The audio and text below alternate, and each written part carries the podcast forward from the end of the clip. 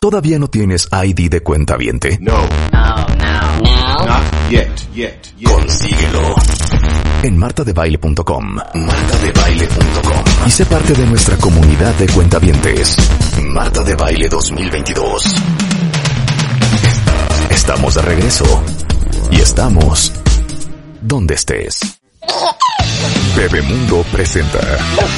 Miren, están con nosotros eh, Lolo Pérez Ballesteros, es directora y fundadora de Autismo Asperger y Familia ACE, terapeuta especialista con más de 20 años de experiencia eh, con niños con trastornos dentro del espectro autista. Eh, en México, una de cada 115 personas tiene algún trastorno de espectro autista. Eh, y es algo de lo que de repente sabemos poco y algo que se tiene que atender a tiempo. Así es. Bienvenida, Lolo. ¿Cómo estás? Bien adorada. ¿Y tú cómo estás? Muy bien. ¿Cómo, cómo, cómo va la vida? La va, va muy bien. La va muy bien. Y les digo una cosa, tenemos a dos valientes testimonios.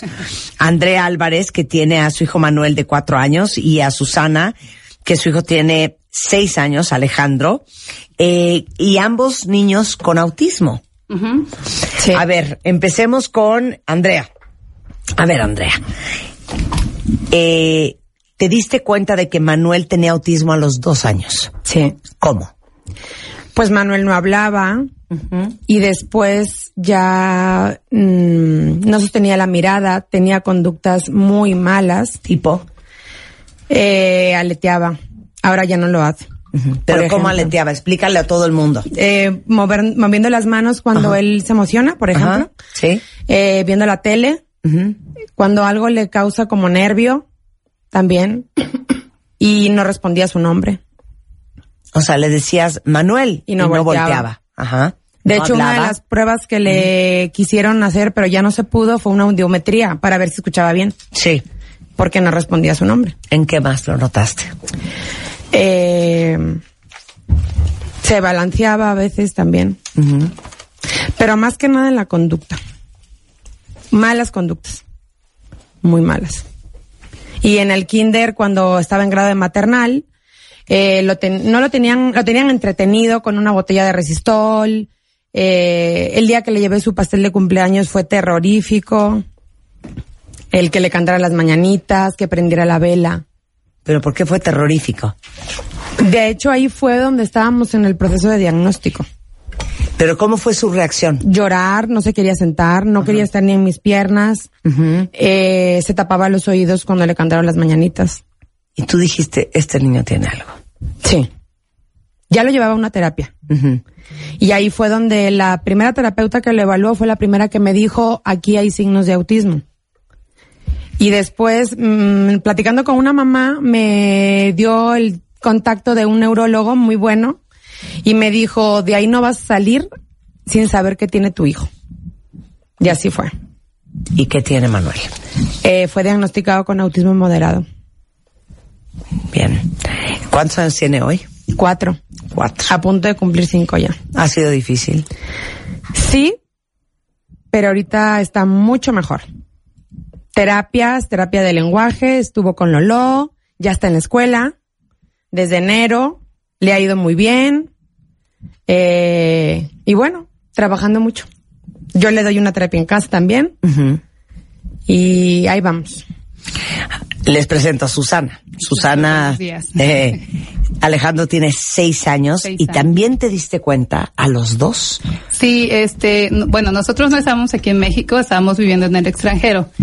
Alex tenía dos años cuando nos fuimos y yo me empecé a dar cuenta porque no tenía lenguaje. Entonces, a mí, a diferencia de otras mamás que te dicen no compares a tus hijos, lo que me funcionó fue comparar a Alex.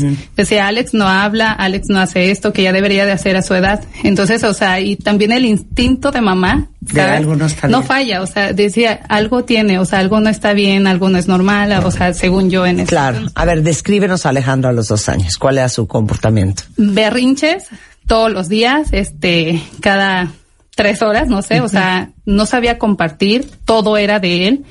Esto muchos me decían, es hijo único. No, o sea, era otra cosa, o sea, era algo extraño. Eh, igual no respondía, le decía yo a Alex, no me volteaba a ver. empecé a ver que caminaba de puntitas. Entonces, sí, esto, esto tampoco, o sea, como que algo.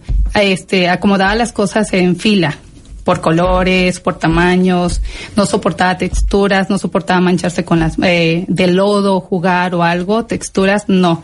No soportaba que le pusiera cosas de manga larga. Por ejemplo, así de las manos descubiertas siempre. Los ruidos, ambulancias, eh, patrullas, así era fatal, o sea, este, y sí, o sea, a esa edad yo creo que es un poco difícil porque dices, está chiquito, o sea, como que no entiendes, pero hay algo, o sea, que, que te Sí, marca. Es que hay algo, claro. Hay algo, que o sea, y- dices, no, es sí. que hay- algo que no está bien. Exacto, y tú como mamá, o sea, yo digo, si tú, tu instinto de mamá te dice, hay algo que no, hazle caso. Claro, Claro. porque estás describiendo quizá también cositas que pueden pasarle a los niños comúnmente, Sí, o ¿no? sea, dices, Claro. oye, El berrinches cada suéter tres que no es horas, lo- pues ajá. todo el mundo hace berrinche El a los suéter dos o la años. ropita que Claro. se siente también de esa parte, ¿no? Pero el berrinche era diferente. Sí, era diferente, o sea, era así de tirarse al piso, patalear, este, no aleteaba mucho, pero de repente sí lo hacía, sobre todo, yo creo que tal vez también se frustraba al no tener lenguaje, o sea, al no entender.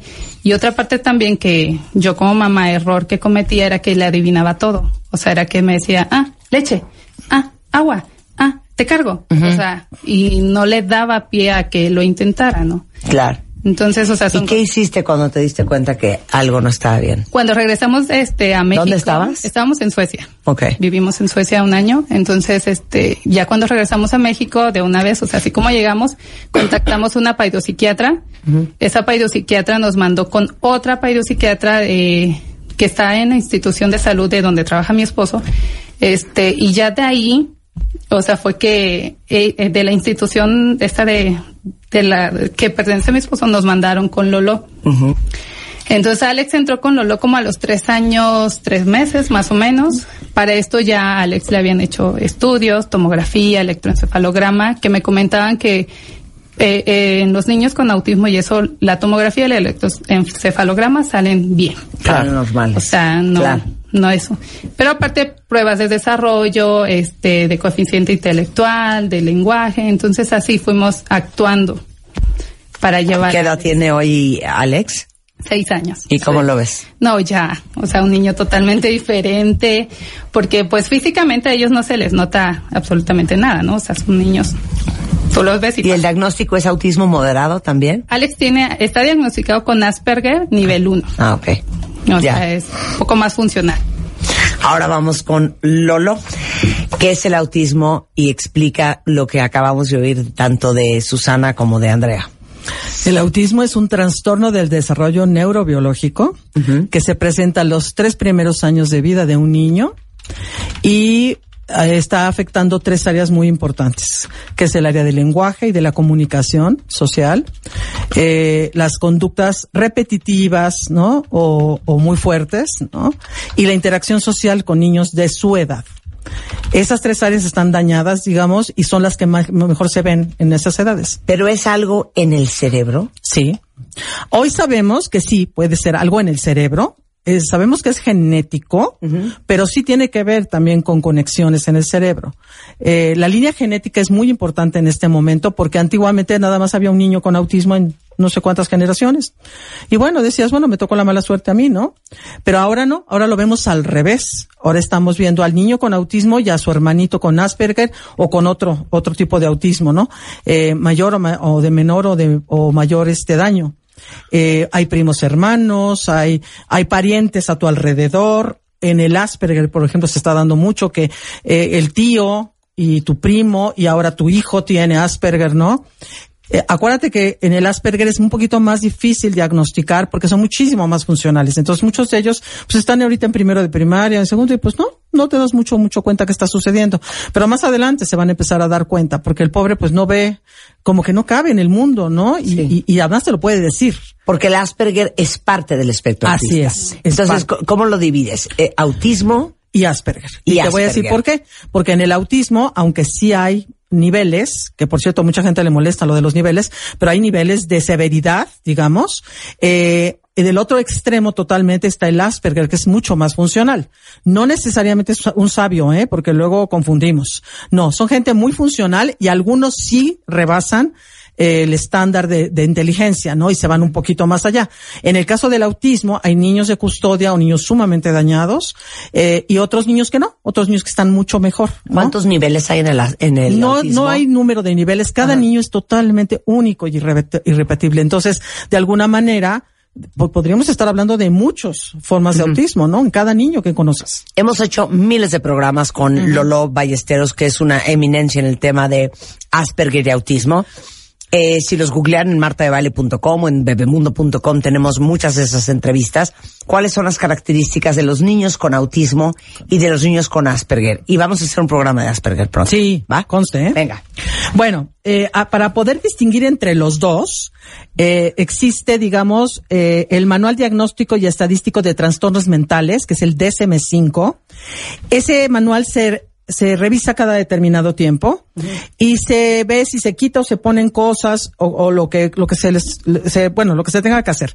El punto es que en el caso del autismo se decidió que debía de ser los trastornos dentro del espectro aut- au- autista y entre ellos estaba el Asperger, pero deciden quitarlo por su funcionalidad y por otras cosas, y nosotros seguimos usándolo porque es mucho más fácil para la gente que ya lo conoce o para los padres saber que está dentro del autismo, pero con una gran, gran, eh, se manifiesta de otra diferente forma, Claro. aunque sí tiene algunas características muy al principio, la verdad es que se dispara mucho, porque hablan muy bien, porque se manejan mejor, porque incluso pasan desapercibidos. En el caso del autismo no pasas desapercibido, porque las mismas conductas del niño o lo que no sabe hacer es mucho más evidente. Ok. ¿Cómo es un niño autista? Un niño con, ah, ojo, con autismo, no autista. Ok. Con autismo. Con autismo.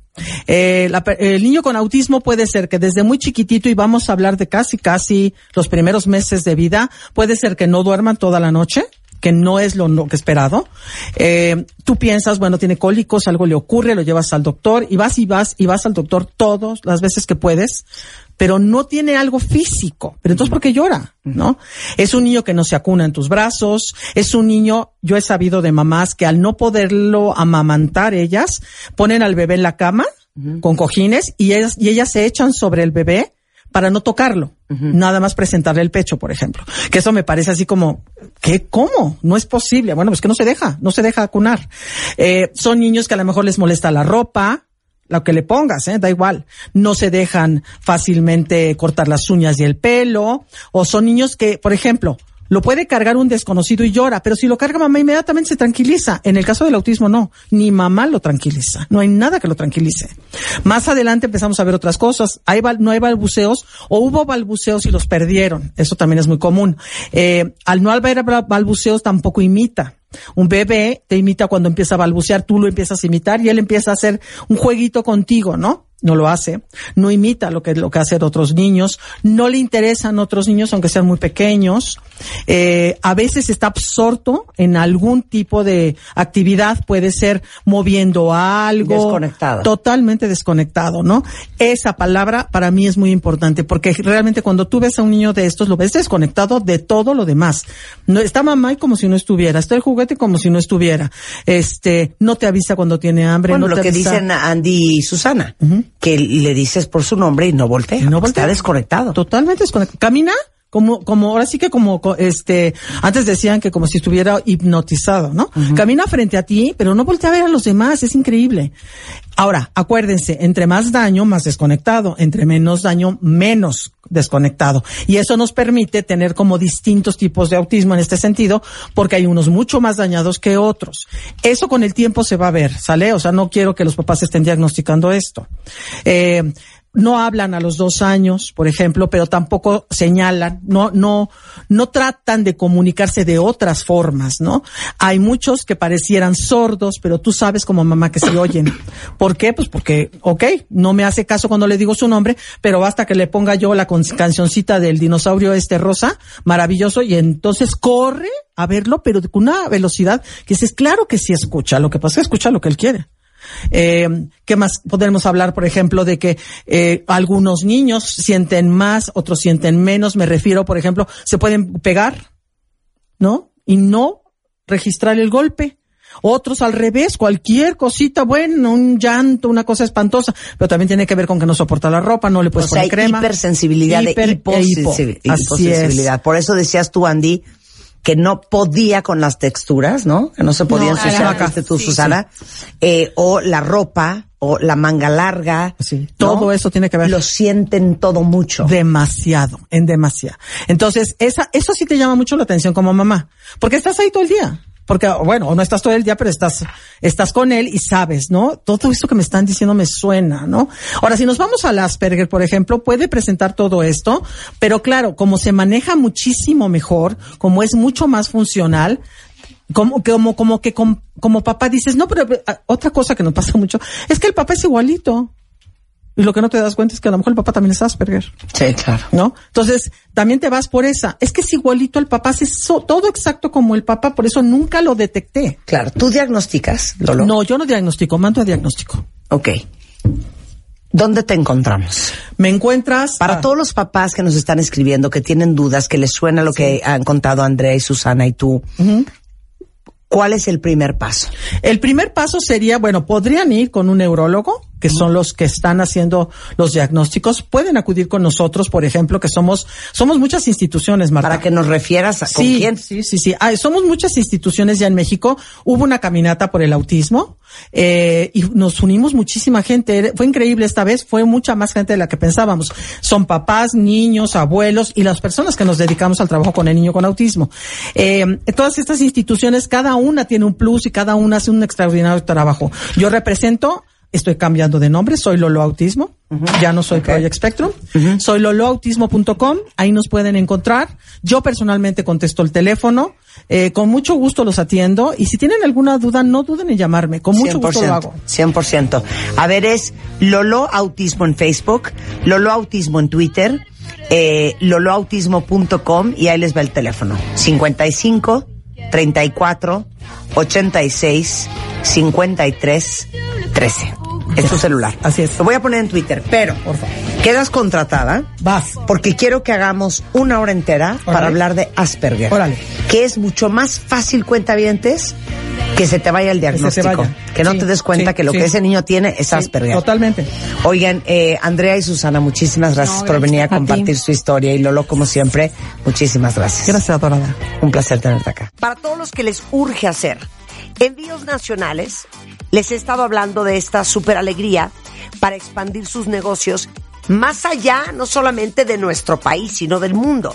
Y resulta ser que FedEx tiene más de 500 centros de envío a los que ustedes pueden ir a hacer sus envíos desde ahí, recibir una asesoría por parte del equipo que está capacitado para que sepan cómo enviar los productos que ustedes están enviando, que lleguen intactos a sus clientes por todo el material que tienen para empacar.